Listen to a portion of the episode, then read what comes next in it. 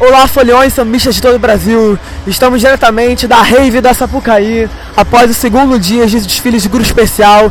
Esse som que você está ouvindo neste momento, além de minha voz rouca, após dois dias inteiros na Sapucaí no grupo especial cantando os sambas, é é de, um, de, uma balada que acontece pós Sapucaí, como todos nós sabemos que ocorre. Infelizmente, é, os promotores da Sapucaí não assistiram ao desfile da São Clemente de 2019 e não observaram aquela crítica aos carros, a, a, daquele carro alegórico da São Clemente do ano passado, dos camarotes, e continuam usurpando desse espaço público para fazer suas festas particulares a preço de petróleo, como diria Grande Rio 2013. E para acabar de referência antiga do carnaval, eu vou chamar aqui Leonardo Antan para dar o boa noite, bom dia ou boa tarde para vocês. Tudo bem, Léo? Pronto para comentar esse carnaval extremamente esquisito que acabou de acabar?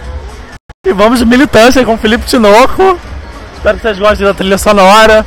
É, a voz está um pouco rouca, um pouco prejudicada. A gente está aqui naquele bomba destaca. Mas eu acho que a qualidade do álbum não vai ficar comprometida e a gente vai comentar aqui, fazer nossos apontamentos e falar do que, que a gente viu. Uma noite esquisitíssima, um desfile esquisitíssimo no bom sentido, né? É. Quando eu disse esquisitíssimo, eu não quis dizer que desfiles esquisitos ou estranhos ou nada do tipo. Mas Talvez esquis... um só tenha passado ontem, mas assim. É, uma... mas, é, mas é um carnaval esquisito porque Dai, da Dai continua aqui conosco da TV Paticumbum, comentou ontem os desfiles, vai comentar hoje com a gente também o que, que ele achou dessa segunda noite, do resumão final nosso. É, mas eu achei esquisito, Dai, porque eu acho que é o carnaval mais regular que eu presenciei em toda em toda a minha vivência de carnaval, assim, imagino que seja um dos mais regulares da história. Eu hoje vejo oito escolas com muitas chances de sábado das campeãs, nove ou dez escolas com chances razoáveis, pelo menos aí acrescentando mais uma ou duas escolas nesse grupo, e, e muitas escolas podendo ser, ser, serem campeãs. Então por isso que eu acho que foi um carnaval esquisito. Foi um carnaval que eu senti que não teve um grande destaque, mas tivemos vários destaques pontuais é, e várias escolas que podem beliscar um, posições muito fortes. O que, que você pensa sobre isso? Você compartilha dessa visão? Eu, eu, acho, Felipe, já agradecendo mais uma vez a oportunidade de participar aqui do podcast com vocês, que nunca a gente teve tantas escolas podendo ser apontadas como favoritas ao título ao final de uma jornada de desfiles quanto esse ano. Nós já tivemos carnavais muito equilibrados, mas entre duas, três, no máximo quatro escolas. Esse ano a gente sai da pista com essa sensação que você falou, de sete, oito, nove escolas podendo brigar por grandes posições. Acho que isso mostra o tamanho do equilíbrio, o tamanho do, do número de escolas que fizeram bons desfiles, mas mostra também que ninguém conseguiu passar por essa avenida deixando aquela, aquela cara de campeã assim incontestável, o que é um ponto ruim para esse carnaval de 2020. Mas se a gente pensar num gráfico, eu acho que a gente teve uma, uma linha bastante regular, né? Uma linha de 90 graus, digamos assim, e sem grandes expoentes, sem grandes destaques expoentes durante esses dois dias de desfiles. O que eu acho bom por um lado, porque nenhuma escola teve problemas muito sérios, nenhuma, nenhuma escola teve um, um, um resultado é, muito desleixado, tanto visualmente como musicalmente, eu acho que também. Eu acho que tivemos realmente uma regularidade muito forte. Então vamos começar com o dia de hoje, é, que a abertura foi com a São Clemente, no enredo assinado pelo carnavalesco Jorge Silveira, no seu terceiro ano na escola, chamado O Conto do Vigário. Antão, o que, você achou dessa abertura da São Clemente, com esse enredo bastante crítico, trazendo é, desde a, a origem do, da expressão contra o vigário, com a história da santa e do burro, até chegar nos tempos contemporâneos, com direito a Marcela Diné fazendo flexão em plena Sapucaí? Acho que foi um dos grandes momentos do carnaval, Marcela Diné fazendo flexão na Sapucaí. É, foi um desfile bem agradável, mais do que agradável da São Clemente, um desfile bem interessante. Um excelente trabalho do carnavalesco Jorge Silveira, se destaca de maneira muito forte, assim. Ele que vai para o seu terceiro ano na São Clemente, fez o seu melhor trabalho plástico até aqui. É um enredo muito bem contado sobre as vigarices brasileiras e que se desenrolou de maneira muito. uma leitura muito fácil, você via as fantasias, você identificava o que era. Um enredo que misturou um, uma pegada mais histórica, assim, passou por várias vigarices sem, sem necessidade de contar a história da humanidade inteira. É, e que se desenhou numa crítica contemporânea muito forte, muito interessante. Um conjunto de fantasias que eu acho que se destaca pelo traço cartunesco, o traço cartoon, de caricatura do Jorge, muito bem usado nesse desfile. Isso já começou lá no Abre Alas, com os anjinhos caricatos da comissão. Isso seguiu pelas outras alegorias e foi muito interessante. Uma pena que a São Clemente não mudou na pista, uma harmonia completamente apática da escola e uma evolução um pouco devagar demais. A escola demorava muito na cabeça, a comissão de frente e o casal demoravam bastante tempo para se apresentar e isso fez a escola apresentar um pouco uma evolução irregular. É, e você, Dai, o que você achou do desfile São Clemente? Quero reafirmar os elogios que o que o Léo fez ao Jorge Silveira. Acho que alguns desfiles marcam escolas e outros desfiles marcam artistas específicos. Acho que esse desfile reafirmou o Jorge Silveira como um dos nomes mais promissores do futuro do carnaval, por ele ter um traço muito característico. Isso é impressionante. Ele consegue deixar a marca dele muito bem. Agora, não existe comédia sem ator. Alguém precisa vestir a, a ironia, o deboche, a crítica do, do artista. E a São Clemente não vestiu essa crítica. Não adianta você propor um desfile alegre se quem desfila não tiver essa alegria. A São Clemente vestia, vestia um figurino alegre, reverente, debochado e crítico e passava pela avenida como se não estivesse vestindo nada muito morna, muito fria, mais uma vez desperdiçando uma grande oportunidade de fazer um grande desfile. A São Clemente com um chão espetacular hoje, uma São Clemente que cantasse bastante hoje, poderia facilmente credenciar a escola a estar naquele grupo lá que a gente citava, de oito, nove escolas que podem brigar por desfile das campeãs. Pena que mais uma vez o trabalho do Jorge foi desperdiçado de certa forma por essa falta de um componente que vestisse o que ele propôs para São Clemente nesse carnaval. Vocês acham que esses problemas de pista da escola podem ser suficientes para colocá-la num páreo para disputa para rebaixamento? Ou vocês acham que a São Clemente já está salvo? Eu acredito que Estácio de Sá e União da Ilha destoaram muito para baixo. Por isso, eu acho que não tem briga para o rebaixamento. Porém, se os jurados se comoveram com essa crítica superficial da União da Ilha, da forma como eles se comoveram com a da Beija-Flor em 2018, ou se o nome da Rosa Magalhães foi suficiente para mudar a, a, cara da Estácio diante do júri, e, e, consequentemente essa briga se reabrir, aí eu acho que a São Clemente corre risco. Mas eu acho que é um risco muito pequeno. Acho que devem cair mesmo Estácio de Sá e União da Ilha. É, eu já, eu já não acho que tem nenhuma chance a São Clemente cair né, durante esses desfiles. E se isso acontecer, eu acho que vai ser um resultado bastante injusto. Eu não acho que o, acho que o trabalho do Jorge, o trabalho visual da escola é, e até mesmo os problemas que aconteceram na pista não são suficientes para tombar a escola para o acesso. É, já em outro lado, indo para um campo de trabalho completamente diferente, temos a Unidos Vila Isabel, que é, se a gente pega uma São Clemente crítica, debochada, a gente pega uma Vila Isabel quase burocrática, né? No enredo é, gigante pela própria natureza, Jassanã e um índio chamado Brasil, que passeou por diversas regiões do Brasil, é, especialmente no centro-oeste do país, terminou no centro-oeste do país. É, eu acho que um desfile visualmente muito opulente. Eu acho que me surpreendeu pela opulência, porque os bastidores a gente via, a gente escutava que a escola não estava com tanta grana quanto ano passado, já fez um desfile grandioso ano passado, teve aquele carro do índio que foi muito famoso, repercutiu muito visualmente. E mais um carnaval assinado pelo Edson Pereira, que reafirma novamente, Léo Antan, que não quer fazer desfiles políticos e festejando essa colocação dele, é, esse posicionamento dele ou essa ausência de posicionamento, se é que isso é possível. O que, que você pensa desse enredo da Vila Isabel e sobre a passagem da escola? É, eu tô me vendo numa posição um pouco complicada, porque eu defendo levemente o enredo da Vila Isabel. Como você falou, a questão a política me incomoda bastante, né? Porque você fala da história do Brasil da construção de Brasília. Sem falar de política é um pouco distoante, mas é algo que a gente já viu há 10 anos atrás na Beija-Flor também. O que eu defendo no enredo é que eu acho que o enredo tentou construir uma coerência bem interessante narrativamente, né? Era uma fábula, é, não era o que as pessoas estavam esperando a história da construção de Brasília, não foi isso que a gente viu aqui. A gente viu um passeio do Índio Brasil, né? Guiado pela Jassanã, por elementos que ajudaram a fundar Brasília. A cidade do JK, Diamantina, os nordestinos, os fandangos, que construíram a cidade e que levou a gente para a última alegoria um trabalho de mais uma vez um excelente bom gosto do Edson, uma abertura impactante. A escola apostou novamente em três alegorias opule... em três alegorias, né, três chassis para o abrir alas e que deu um resultado opulento e de força para a escola. É, talvez tenha um pouco deixado a desejar na última alegoria e num telão completamente desnecessário, um telão de LED na alegoria sobre Minas Gerais que não conversava nem um pouco com o resto do carro mas ainda assim um trabalho honesto de fantasias, um chão muito forte de Vila Isabel, é uma escola quicando aqui, um trabalho de bateria do Macaco Branco que já ganhou um estandarte fabuloso também. Então a Vila Isabel com certeza está no briga aí pelas campeãs, pelo título, não sabemos. É, eu acho que a bateria da Isabel entrou com uma pressão muito forte na avenida, me surpreendeu bastante. Macaco Branco, já como o Léo falou, já tinha ganhado o start de revelação, se não me engano, no ano passado, mas ainda assim conseguiu me surpreender ainda mais. Achei que ele botou o andamento da, da escola um pouco mais à frente, mas mesmo assim uma, uma, uma força, uma pulsão muito grande.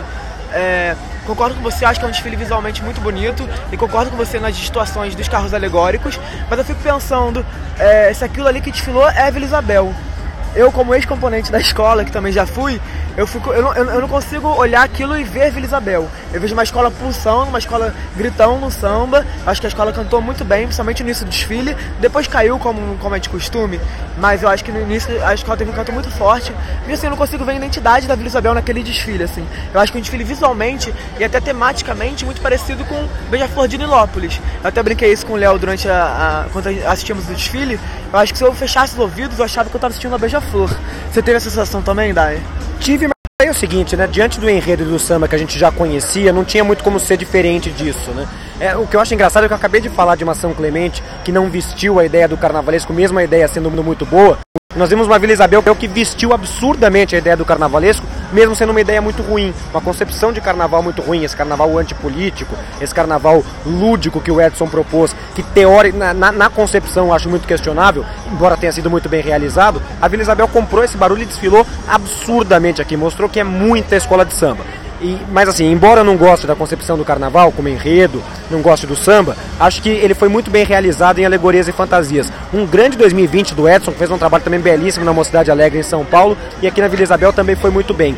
É, a única coisa que me preocupa é o seguinte: há uma semana do carnaval, o jornal o Globo publicou uma matéria sobre a Vila Isabel, onde o presidente da escola dizia o seguinte: fechei meu carnaval, fizemos o que precisávamos, mas estou devendo 4 milhões de reais para fornecedores.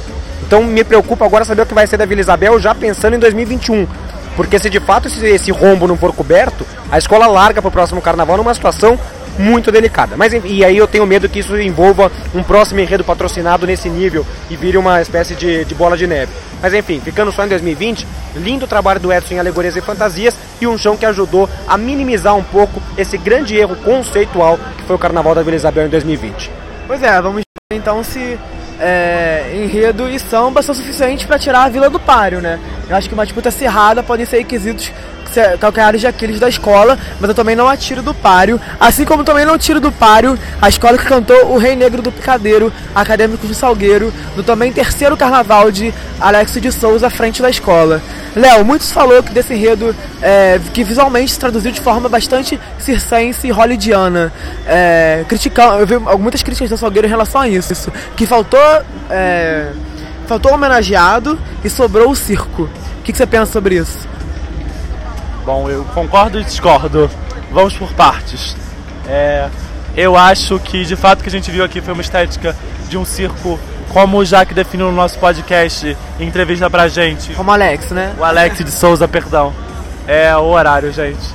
É, o Alex de Souza definiu. É um circo Belle Époque, claramente europeu, mas que foi uma escolha. Eu acho que isso não pode ser apontado como um erro do Alex. Eu acho que foi uma escolha muito consciente do que ele queria mostrar como estética, do que ele queria comunicar, do que ele queria fazer enquanto artista. Eu acho que é um carnaval que dialoga muito com o estilo que o Alex de Souza tem. E eu acho que é um carnaval que inclusive dialoga com a própria história do Salgueiro. Em 1963, o Salgueiro fez Chica da Silva, um enredo de, de um enredo sobre negro, um enredo sobre é, sobre a questão social negra, né, a Chica da Silva, mas que apresentou uma estética absolutamente opulenta e europeia. E foi o que a gente viu aqui no Benjamin de Oliveira do Alex. É um, eu acho que é um momento de subver, subversão muito bonito. Quando você coloca um negro, você traz um herói marginalizado que não é lembrado é, na história social e artística do país e veste ele com uma estética europeia para chamar atenção para aquele personagem. Isso é muito potente. É, talvez o enredo tenha deixado um pouco a desejar num desenvolvimento que privilegiou mais elementos do circo, o Benjamin de Oliveira teve uma atuação no teatro, na música, em vários outros quesitos, é, em vários outros campos artísticos, que a gente viu pouco aqui. Eu destaco na briga ali quesito a quesito uma excelente comissão de frente do Salgueiro, coreografada pelo Sérgio Lobato, que depois de apresentar trabalhos mais regulares voltou a brilhar e que apresentou um menino Benjamin sonhando de uma maneira muito bonita. E o excelente casal Marcela e e Sidney, Sid Clay, perdão, que estão defendendo lá a sua pontuação máxima de sempre. Vamos ver o que, que o Salgueiro vai acontecer com o Salgueiro no sábado das campeãs. Eu acho que é um desfile que tem que ser discutido, eu acho que as discussões que surgem dele são muito interessantes E é uma escola que está na briga aí pelas campeãs, com certeza.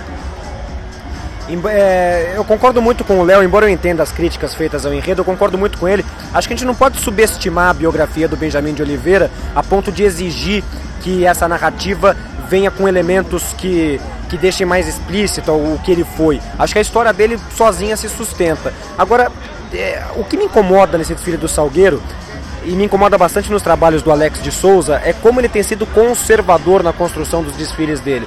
É, não tem nada ali feio, não tem nada ali horroroso, não tem nada ali, nada ali mal acabado, mas é tudo tão óbvio, tão, tão pouco pensado para surpreender as pessoas. Eu acho que o Alex é o carnavalesco que tem a maior demanda de se desafiar. Acho que tá na hora do Alex começar a testar os limites dele, porque é isso que ele fez aqui no Salgueiro nesse desfile, a gente já sabe que ele sabe fazer muito bem. Ele está fazendo há 10 anos desde a União da Ilha. Tá na hora dele começar a dar um passo mais à frente, porque eu acho o seguinte, citamos aqui oito, nove escolas, se a gente pensar individualmente na cabeça do, de cada jurado, se eles pegarem essas oito, nove escolas e falar assim, bom, eu tenho que tirar ponto de uma, duas ou três, eu acho que o Salgueiro entra ali. Porque é tudo muito correto, tudo muito bem acabado, muito bem feitinho e tal, mas nada, nada mostra um trabalho de criação muito apurado. Eu acho que está na hora dele começar a se desafiar um pouquinho mais. Porque enquanto ele continuar investindo num desfile como esse do Salgueiro aqui, o Salgueiro vai passar, vai passar agradável, mas não vai brilhar e não vai se destacar é, como uma das grandes escolas do carnaval. É, só comentando a fala do, do Leonardo Dai, é muito interessante, porque voltando à entrevista com o podcast, parece merchan, mas não, foi uma das grandes entrevistas da nossa pré-temporada, modéstia à parte, é, a entrevista com o Alex. Ele falou que ele gostaria de ousar mais, mas que ele fica muito receoso quando ele pensa que é uma comunidade, que é um corpo de uma escola que está ali, e ele acha que ele não é um, um artista que deve se sobrepor à escola em onde ele está. Então ele às vezes opta por apre apresentar um feijão com arroz ou uma coisa mais tradicional, é, em detrimento da importância de uma instituição cultural como o Salgueiro, que é uma gigante na história da arte brasileira. Eu concordo bastante com o Dai e é muito curioso observar como a gente está tendo essa renovação na festa, a gente tem a chegada de ótimos carnavalescos e a gente tem carnavalescos que estão há algum tempo na folia, deixando um pouco a desejar e que eles precisam e entrando no momento que eles precisam se provar. O Alex de Souza completa, completa, completa esse ano 15 carnavais no grupo especial. Eu acho que ele é sem dúvida um dos artistas mais interessantes e mais brilhantes que a gente já viu aqui, requintado, com uma personalidade forte, mas muito subestimado pelo júri e muito subestimado, pela, pela crítica e pelo, enfim, pelo público em geral. É, mas eu acho que sem dúvida, com essa renovação que a festa está tendo, ele, assim como outros carnavalescos, inclusive o que a gente vai comentar a seguir, era o meu gancho. É, eu vou deixar já o gancho pronto, Felipe Tinoco. Eles precisam se repensar e pensar para que caminho seguir agora. A festa está se renovando. Eu vou entrar nesse bonde ou eu vou ficar para trás? Pois é, a pergunta que eu faço a vocês sobre Paulo Barros. Paulo Barros está no bonde ou no ônibus, é, relembrando a União da Ilha ontem, é, ele fez agora na Tijuca, o seu retorno à Tijuca, é, desde 2014, com a Acelera Tijuca, ele, ele faturou o campeonato e agora retorna com Onde Moram os Sonhos, um enredo sobre arquitetura e urbanismo, né? Foi vendido assim, pelo menos. Eu acho que hoje, não sei se traduziu isso na avenida, mas foi assim que foi vendido. É, a quarta escola a desfilar hoje. Dai, o que, que você achou desse desfile? É, o Paulo optou por uma solução estética que eu acho que nunca passou aqui pela Sapucaí, que era de colocar caixotes, pequenas maquetes em cada ala, né? A gente já viu alguns elementos no meio de alas para ajudar a identificação do público, mas não com tanta sequência como a gente aconteceu aqui hoje. Você gostou dessa solução que o Paulo deu para esse enredo que é realmente muito visual? E o que você achou do desenvolvimento do tema ao longo da avenida? Eu gostei dessa ideia do Paulo Barros de trazer esses pequenos caixotes, esses mini tripés para é, construir maquetes, né? É, foi, foi, foi, bacana. Agora sim, é, essa discussão sobre o Paulo Barros é, ter que se reinventar, não ter que se reinventar, se, ainda, se ele ainda consegue é, atrair o público e os jurados ou não consegue, acho que isso dá discussão para uma tarde inteira se a gente quiser. Agora, o que eu quero chamar a atenção para esse desfile da Unidos da Tijuca é o seguinte: mesmo dentro do estilo do Paulo Barros, foi ruim. Mesmo no estilo do Paulo Barros, mesmo no, no que o Paulo Barros se propõe a fazer, não foi legal. Foi muito abaixo, por exemplo, do que ele fez na Virador no ano passado. Estamos falando de um intervalo de um ano apenas. Não foi bem feito. E acho que isso passa por um enredo que nunca teve muita cara do Paulo Barros e que ficou uma coisa que o enredo não ajudou o Paulo Barros e o Paulo Barros não ajudou em nada o enredo, muito pelo contrário, ele atrapalhou o enredo. Eu acho que a, a grande graça desse enredo era, era chamar a atenção do carioca para como a cidade é bonita, para as belezas da cidade, para a arquitetura da cidade, para o urbanismo da cidade. E aí ele tirou, ele tirou essa capa do enredo para ir para Mesopotâmia, para Grécia, para o Egito, enfim, é, ficou ruim, ficou o enredo ficou mal contado, ficou uma salada ali de referências globais que envolviam minimamente o tema de arquitetura e urbanismo e os tais efeitos que ele propôs para as alegorias, com todo respeito, foram efeitos muito pobres assim. Acho que até o abre alas ali com Cristo Redentor foi razoável, mas o segundo carro, por exemplo, o pessoal da ala à frente subia no carro, ficava parado, descia do carro. Subia no carro.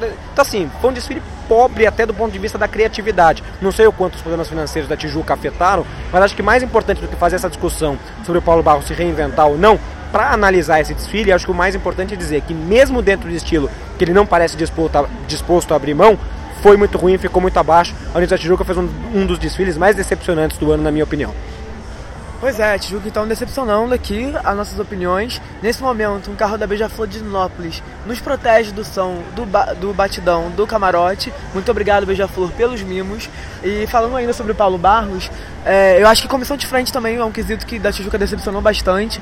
Eu, eu esperava o casamento dele com o Jardel Lemos muito interessante. Eu acho que o Jardel é um, cara, é um coreógrafo que poderia funcionar bastante com o estilo do Paulo. Acho que eles poderiam casar bem. E achei uma comissão de frente fraca. Achei que foi uma das mais fracas da noite, inclusive. Tive, tiveram alguns problemas com a iluminação do figurino. E eu fico parando para pensar em que momento o quesito vive hoje, né? Há, um, há, uns dois anos atrás eu fiz pro site uma, um texto muito grande chamado Comissão de Trás para Frente, em que eu situava um pouco em que momento o quesito vive vivia naquela época. Eu acho que hoje o Quesito vive um momento muito bom, um momento de ascensão, de, de, de volta de sua serenidade, em que a gente vê, por exemplo, comissões como a da Mangueira desse ano, a do Salgueiro desse ano também, apostando em elementos visuais um pouco mais reduzidos, sem tanto é, aparato tecnológico, sem tanta grana injetada, mas que apostam em momentos cênicos surpreendentes, em questões lúdicas, que conseguem emocionar o público e conquistar o público. E eu vejo o Paulo indo para uma outra linha, uma linha que, que ainda investe em efeitos visuais muito fortes, ainda investe bastante grana e não traz a repercussão que ele quer. Então eu fico pensando também se ele não pode repensar um pouco essa questão da comissão de frente. E você, Antônio, o que você achou do desfile da Tijuca? Também se decepcionou com ele? Acha que ela fica na parte de baixo da tabela? É, vamos lá. Eu acho que tudo que a gente falou aqui, comissão e alegoria, são sintomas realmente do que o Paulo precisa repensar. Dentro do estilo dele, eu acho que é, de fato era, um, era, era, era pouco expressivo, sabe? Última, a última alegoria tinha pessoas com camisa do enredo e o boné, sabe? E tinha um plotter e acabamento de gosto duvidoso. Essa sina das escolas de samba, de querer fazer um enredo e ter que voltar lá na puta que pariu da Mesopotâmia e do Castete A4. Perdão os palavrões. É. Sobre para voltar lá, não sei aonde, para contar alguma coisa. O samba da Tijuca, que foi um dos grandes destaques do desfile, ao lado da excelente bateria pura cadência do mestre Casagrande, eh, deram um tom para o enredo que era muito mais interessante, que era falar da afetividade, falar da relação com a moradia, a moradia como um direito, uma dignidade. Isso foi jogado fora simplesmente pelo Paulo Barros, num enredo confuso, pouco desencadeado e que se salvou apenas pelo excelente trabalho de fantasias do Marcos Paulo, ele que comanda o ateliê da Tijuca desde 2004. A gente fez uma entrevista com ele também para o podcast do Carnavalize, ele que assinou a Rocinha, ele cuida dessa parte de fantasia, ele gerencia os ateliês lá da Tijuca, e a Tijuca estava inegavelmente muito bem, bem vestida dentro do que se propunha. É, eu acho que a Tijuca, desde 2017, vive uma leve crise de identidade e depois de dois sétimos lugares nos últimos anos, não sei qual posição ela vai ficar na quarta, mas ela precisa se repensar é, para os próximos anos, sem sombra de dúvidas. Pois é, e seguindo aqui, depois da Unida Tijuca, a Mocidade Independente Padre Miguel entrou na pista, que aí eu acho que é um enredo a cara da escola, um enredo que acho que toca muito componente, que é Elza Deusa Soares, é, do Carnavalesco Jaque Vasconcelos, estreando na mocidade. Ele já chegou na escola com esse enredo escolhido pela gremiação, é, o que é uma novidade para o Jaque, já, né? Geralmente, principalmente na Twitch, ele tinha bastante liberdade para desenvolver os enredos autorais, é, os enredos de sua própria escolha. E na, na mocidade ele chega com Elza Deusa Soares já definida como enredo. E que enredo, né? Eu acho que um destaque absoluto do desfile da mocidade é o enredo da Elza. É um enredo muito esperado pela comunidade. Eu acho que se desenvolveu de forma bastante interessante na avenida. Eu acho que ele não usou muito em falar de Elsa. Sinceramente, acho que não precisava usar. Acho que precisava fazer a história dela, o que Elsa representa, o que Elsa significa. Eu acho que ele fez isso muito bem. O que eu fico pensando é se ele precisava de tantos letreiros ao longo da, da Sapucaí para dizer o que ele queria. Eu acho que no penúltimo carro ele utiliza isso de forma bastante excessiva. Em alguns momentos, é, algumas esculturas ficaram até escondendo algumas coisas que estavam escritas, inclusive falar, falar estilhaça máscara, máscara do silêncio, que é uma, uma frase que é, penso eu, surgiu do musical Elza Soares, que é um musical incrível, que estava aqui em cartaz no Rio de Janeiro. É, e eu penso que ele poderia pensar em outras soluções estéticas para representar aquilo que a Elsa é. Mas mesmo assim, eu acho que foi um desfile bastante agradável visualmente. Eu acho que foi um desfile bastante interessante na mocidade. E acho que a escola está bem credenciada para voltar muito bem. Não sei se brigar diretamente pelo título, mas acho que voltar muito bem nas campeões é uma grande possibilidade para a mocidade. O que, que você pensa, Antônio? Eu concordo sobre a plástica. Eu queria acrescentar uma visão sobre essa plástica. Eu achei uma plástica muito tradicional para o trabalho do Jaque, para homenagear a Elsa e talvez para a mocidade, talvez nem tanto para a mocidade pelo que eu vou falar a seguir. A mocidade é uma escola marcada por grandes carnavalescos, Alindo Rodrigues, Fernando Pinto e Renato Lade. O trabalho que o Jaque apresentou aqui estava muito mais para Arlindo Rodrigues, uma escola com umas fantasias emplumadas. Eu acho que a gente não viu esse ano uma escola que usou tanta pluma. Com certeza a mocidade foi a escola que mais usou pluma esse ano. Não, e usou bem, assim, eu não lembro de ter visto tanta pluma junta, talvez uma escola ou outra aqui. O que a gente viu foi uma aposta em muitos costeiros de acetatos em várias escolas, né? Eu acho que o trabalho de fantasias foi bem interessante do Jaque. Na minha opinião, deixou a desejar um pouco em alegoria, formas mais óbvias, é, representações mais tradicionais e menos interessantes é, do que eu acho que o enredo proporia. E eu acho que foi um grande enredo, é muito lindo ver uma escola como a mocidade homenageando uma personalidade que faz parte da sua história, que faz parte da história da cultura brasileira. A Elsa que está sendo resgatada nos últimos anos assim de uma maneira brilhante, tornou uma entidade realmente da música e da cultura brasileira. E a mocidade talvez perca pontos aonde? Talvez no casal, um casal um pouco complicado que estreou, que foi contratado bem depois, já no segundo semestre do ano passado. Eles não mostraram tanto entrosamento aqui. A comissão de frente fez um excelente trabalho, é, inovou apresentando hologramas, assim foi um trabalho bem interessante. E o que a gente viu era uma, uma cidade que talvez ia explodir e que não, é, não se provou nessa não se provou nessa explosão, né? Apesar de um desfile bastante emocionante, com, sobretudo com a figura da Elsa. Eu acho que ninguém explodiu, na verdade, né? É uma cidade, inclusive, é uma escola que a gente tinha muita expectativa se o samba poderia pegar ou não. É, e o que, é o samba pegar, Dai? O samba pegar é a arquibancada pular, o samba pegar a gente sentir o canto da escola. Eu acho que esse carnaval também me trouxe muito essa reflexão.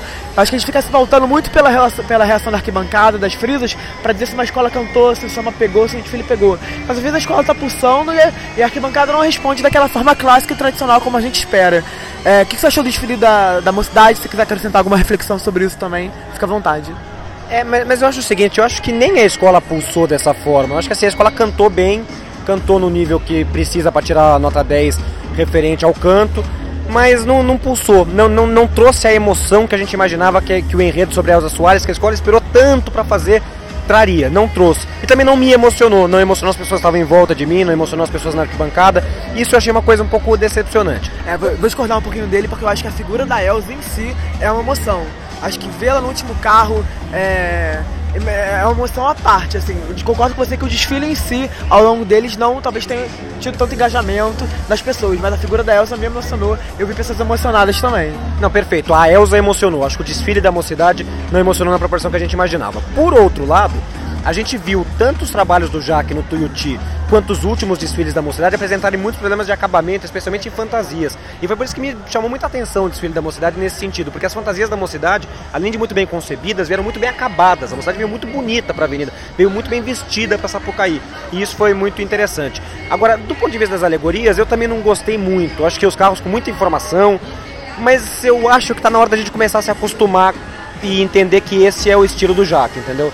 Quem contrata tem que entender que é mais ou menos isso. Eu não acho um primor, eu não acho lindo, eu não acho maravilhoso, mas eu entendo que é de fácil leitura, que traduz a ideia do enredo com muita competência e estando bem acabado, como esteve hoje em sua maioria, com exceção de uma coisinha ou outra, eu acho que está valendo. É, Para mim, a Mocidade seria a, a grande favorita ao título não fosse o casal de mestre e porta-bandeira. A gente só está em um lugar, né? Obviamente, a gente assiste o desfile de um lugar só, mas a, então a gente não viu a apresentação do casal nas outras duas cabines. Mas na cabine onde a gente viu ali o desfile, no setor 3, a apresentação foi muito ruim. Foi muito abaixo da média dos outros casais do grupo especial. E se isso se repetiu nas outras duas cabines, para mim é quase certeza de desconto em todos os jurados. E aí a escola pode ficar com a pontuação um pouco mais comprometida. Porque tirando isso, acho que a escola foi bem em todos os quesitos. E ainda assim, apesar desse, dessa, dessa apresentação não muito feliz do casal de mestre Sala e Porta-Bandeira, ainda acho que é a maior favorita ao título.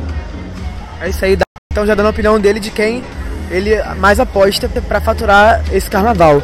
É, depois da mocidade, a última escola a, passar pela Avenida Marquês de Sabucaí foi quem cantou A Rua. Se essa rua fosse minha, o enredo da Beija-Flor de Nilópolis, marcando a, a a estreia da dupla é, Cid Carvalho e Alexandre Lousada, no retorno do Lousada à escola, depois desse período que ele ficou na Mocidade Independente Padre Miguel. E embora já tivesse trabalhado juntos na comissão de carnaval em outrora, é o primeiro carnaval deles juntos, sozinhos assinando os dois. O que, que, você achou desse desfile, Léo? Eu acho que a, a Beija-Flor entra nesse hall entre essas oito escolas que podem ir faturar, quem sabe até o campeonato e brigar pelo sábado das campeãs. Você concorda com essa, com essa afirmativa? Se justifique a resposta. Bom, três laudas, vamos lá. Regras da BMT. É...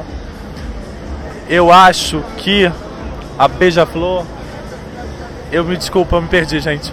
É ele se perdeu porque tem mais um carro passando por nós, a gente fica observando, vendo se a gente perdeu algum detalhe aqui, já que eles estão voltando para a cidade de samba agora. Mas, mas o Léo vai fazer o comentário dele. Eu acho, é, a grande dúvida é, a Beija-Flor vai conseguir perder um carnaval terminando, encerrando os desfiles aqui? É, não sei, até agora não dá pra gente afirmar nada.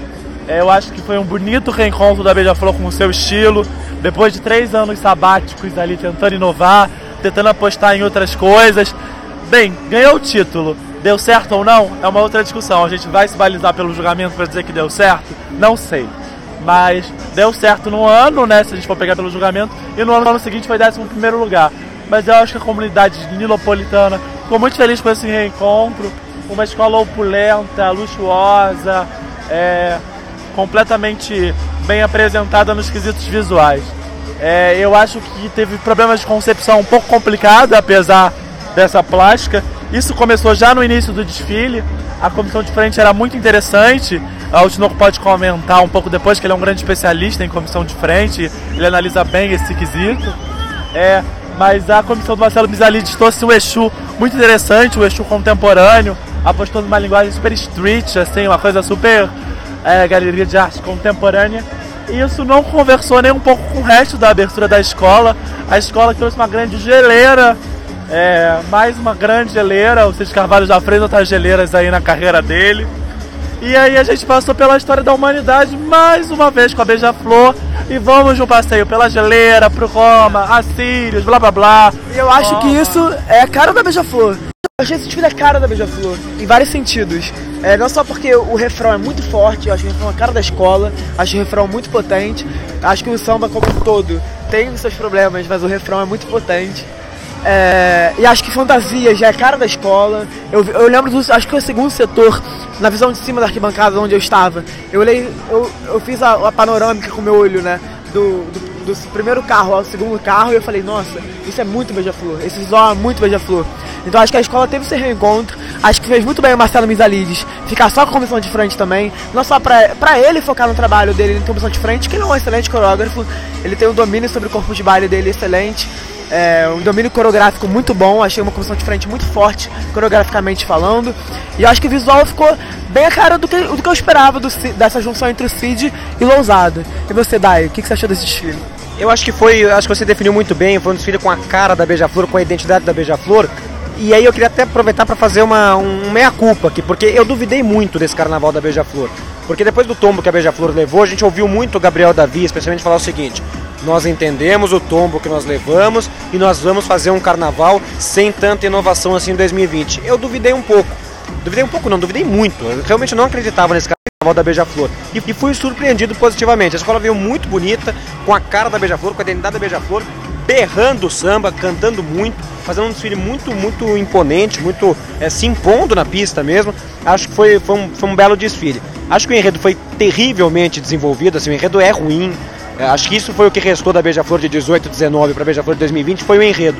O enredo, a, a Beija-Flor pelo terceiro ano seguido apresenta um enredo com muitas dificuldades de concepção, com muitos erros de concepção, no qual você não consegue entender exatamente qual é a história que está sendo contada ali. É tudo muito jogado, muito solto para tentar é, chamar a atenção é, do público, enfim, não foi um enredo bem desenvolvido. Acho, acho que não vai ser por isso que a Beija-Flor vai perder o carnaval. Acho que o quesito que pode derrubar a Beija-Flor é a evolução. E mais uma vez a escola do Dudu Dudu Azevedo passa pela avenida com problemas graves de evolução. Está cada vez mais difícil acreditar que seja só coincidência ou azar. Em todo caso, a Beija-Flor fez um belo desfile e num ano normal, e que uma escola tivesse é, passado como muita favorita ao título, talvez esses problemas de evolução tirassem a escola da briga. Mas se você pensar que a mocidade teve esse, essa apresentação infeliz do casal, que a Grande Rio teve problema de evolução, que a Viradora e a Mangueira tiveram seus problemas ali para se impor na pista, cantaram meio, enfim, todas as escolas tiveram algum problema, acho que dá para Beija-Flor sonhar sim. Agora é saber o quanto que essa evolução conturbada do início ao fim do desfile praticamente e a correria no final, sobretudo, vão prejudicar o bom desfile que a Beija-Flor tem. Depois de dois anos eu consigo sair dessa avenida falando, a Beija-Flor fez um bom desfile. Acho que esse é o ponto mais positivo desse carnaval de reconstrução da Beija-Flor em 2020.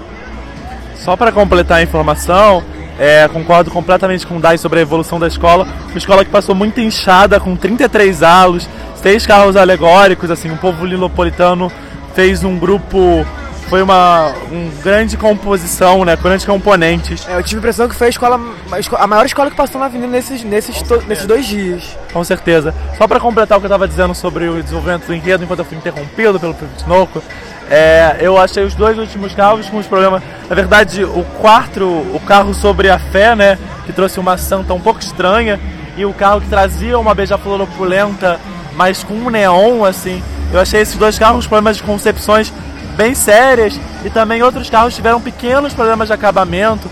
O carro da sereia estava com um pedaço da coroa descolando. Então, talvez alegorias também possam ser um quesito em que a Beija-Flor pode perder um outro décimo a ver de como o jurado vai avaliar o time da Beija-Flor. É, eu acho que esse a ver como o jurado vai avaliar é a frase que resume completamente esse carnaval. Eu vejo a Estácio e a Ilha como as favoritas realmente de rebaixamento. Eu, sinceramente, hoje não vejo nenhuma outra escola próximo disso. É, a São Clemente, de fato, era o que todo mundo colocava na briga pro rebaixamento, por abrir segunda-feira novamente, por ter sido a, a última colocada, se permanecer no grupo especial no passado. Mas eu não consigo ver a São Clemente caindo no lugar dessas duas escolas. Acho que visivelmente são as duas escolas com apresentações mais abaixo nesse carnaval. E eu vejo é, muitas escolas com apresentações possíveis de retorno. Então vamos aqui citá-las, né, Léo? Né, Léos? É, ontem a gente comentou da Grande Rio e da Mangueira um pouco acima das imagens no dia de ontem, mas eu também não descarto a possibilidade de campeonato da Viradouro. Eu acho que é possível que o título acabe nas, nas mãos da escola de Niterói, porque eu acho que se existisse um cogito conjunto, eu acho que a Viradouro seria um dos destaques desse quesito. Eu acho que se a gente pegar um olhar geral sobre o desfile, acho que é um desfile que pode ter teve pequenas falhas, mas acho que essas falhas podem ser contaminadas pelo bom desempenho da escola no geral. Ah, talvez a posição de desfile pese, assim como talvez para Mangueira pese também, mas ainda acho que a Viradouro também tem chance de levar esse campeonato, assim como também penso que Mangueira e Grande Rio tem no primeiro dia. E ali também a Portela eu acho que tem chances é, de voltar no sábado dos campeões, é, já passando pro dia de hoje, eu vejo a Beija-Flor com chances de ganhar o título, eu vejo o Salgueiro com chances de ganhar o título e voltar no Sábado dos Campeões, eu vejo a Mocidade com chances de ganhar o título e voltar no Sábado dos Campeões, e tá faltando uma escola que é a Unidos Vila Isabel, que é uma escola bastante opulenta, que eu também vejo com bastante chances de ganhar o título e também voltar no Sábado dos Campeões. Eu acho que são essas oito escolas aí se o, se o Sábado dos Campeões sair dessas outras escolas, vai me surpreender. Se, por exemplo, o Malrinho da Tijuca da Vida entrar no Sábado dos Campeões, vai ser uma surpresa para mim, assim como outras escolas. Vocês pensam diferente disso? Você acha que realmente são essas outras escolas que, que encabeçam é, o, o, o desfile de cura especial? Ou vocês colocam mais alguém no páreo? É, eu acho o seguinte, eu acho, como eu disse agora há pouco, a, a mocidade é a minha favorita destacada, simplesmente porque o quesito que ela errou é um quesito que tradicionalmente é um quesito menos despontuado do que os outros. É. Então, então casal de mestrado, porta-bandeira e bateria geralmente são quesitos que não tem tanto de crescimento, né? Se o jurado tira o 9.8, geralmente é a menor nota, nota possível quando ele dá 9.8, né? É, é, é, exatamente isso. Então acho que esse fato faz a mocidade largar um pouquinho na frente. Num segundo patamar, eu coloco a Grande Rio e a Beija-Flor, que fizeram desfiles muito fortes, mas tiveram problemas de evolução, e aí é um quesito que já pode ter descontos mais sérios, porque os problemas eles, eles foram em um momento específico, mas eles se estenderam ao longo da pista. E junto dessas duas, eu coloco Virador e Mangueira, que fizeram o contrário, não conseguiram impactar o público, embora Virador tenha cantado bastante, mas apresentaram muita correção nos quesitos. Dando uma apuração meio maluca, às vezes com uma campeã perdendo muitos décimos, essas escolas podem brigar. Portela, Vila Isabel e Salgueiro, para mim, não tem chance de título. Brigam para voltar no desfile das campeãs, assim como a Unidos da Tijuca. Embora eu acho que não mereça, eu acho que pela grife do Paulo Barros e pelos quesitos que a Tijuca tem muito fortes, né? É, é, a bateria, a harmonia, a evolução que foi direitinho, as fantasias que vocês muito bem elogiaram também. Acho que pela força nos quesitos a Tijuca pode beliscar uma vaga entre as seis. E talvez até no lugar não só de Salgueiro, Vila Isabel e Portela, mas de uma dessas cinco que a gente citou como as grandes favoritas também, por que não? É, esse carnaval tem esse detalhe. A gente tem uma escola que pode ser campeã e que pode terminar em oitavo lugar, por exemplo. Mas enfim, acho que é isso. Essas cinco que eu citei primeiro como as candidatas ao título e essas outras quatro brigando por uma vaga ao desfile das campeãs.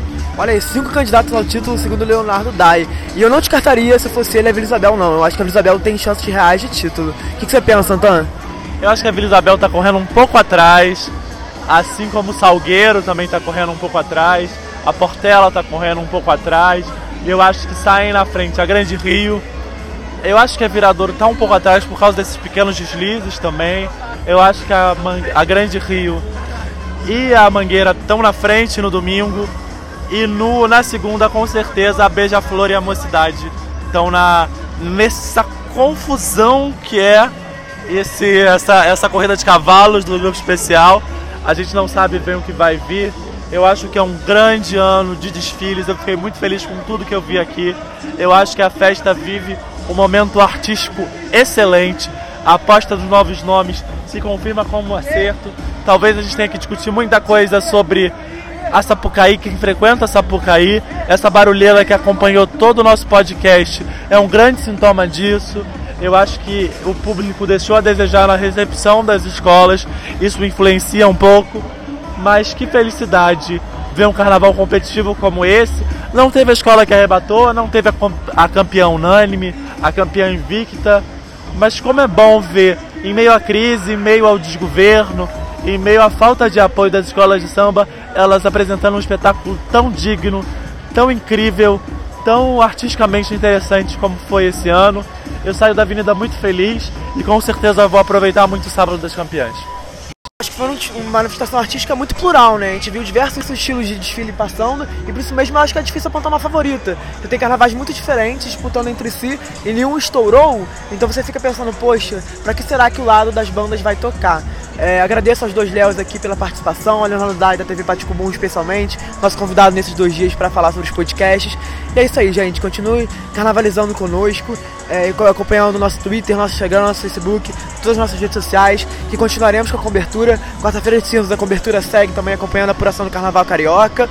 E diz aí pra gente, quem você acha que vai ganhar o Carnaval?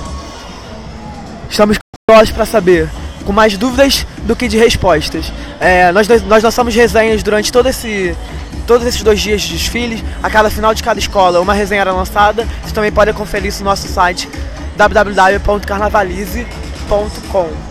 Então é isso, galera. Um abraço forte e boa apuração para todo mundo.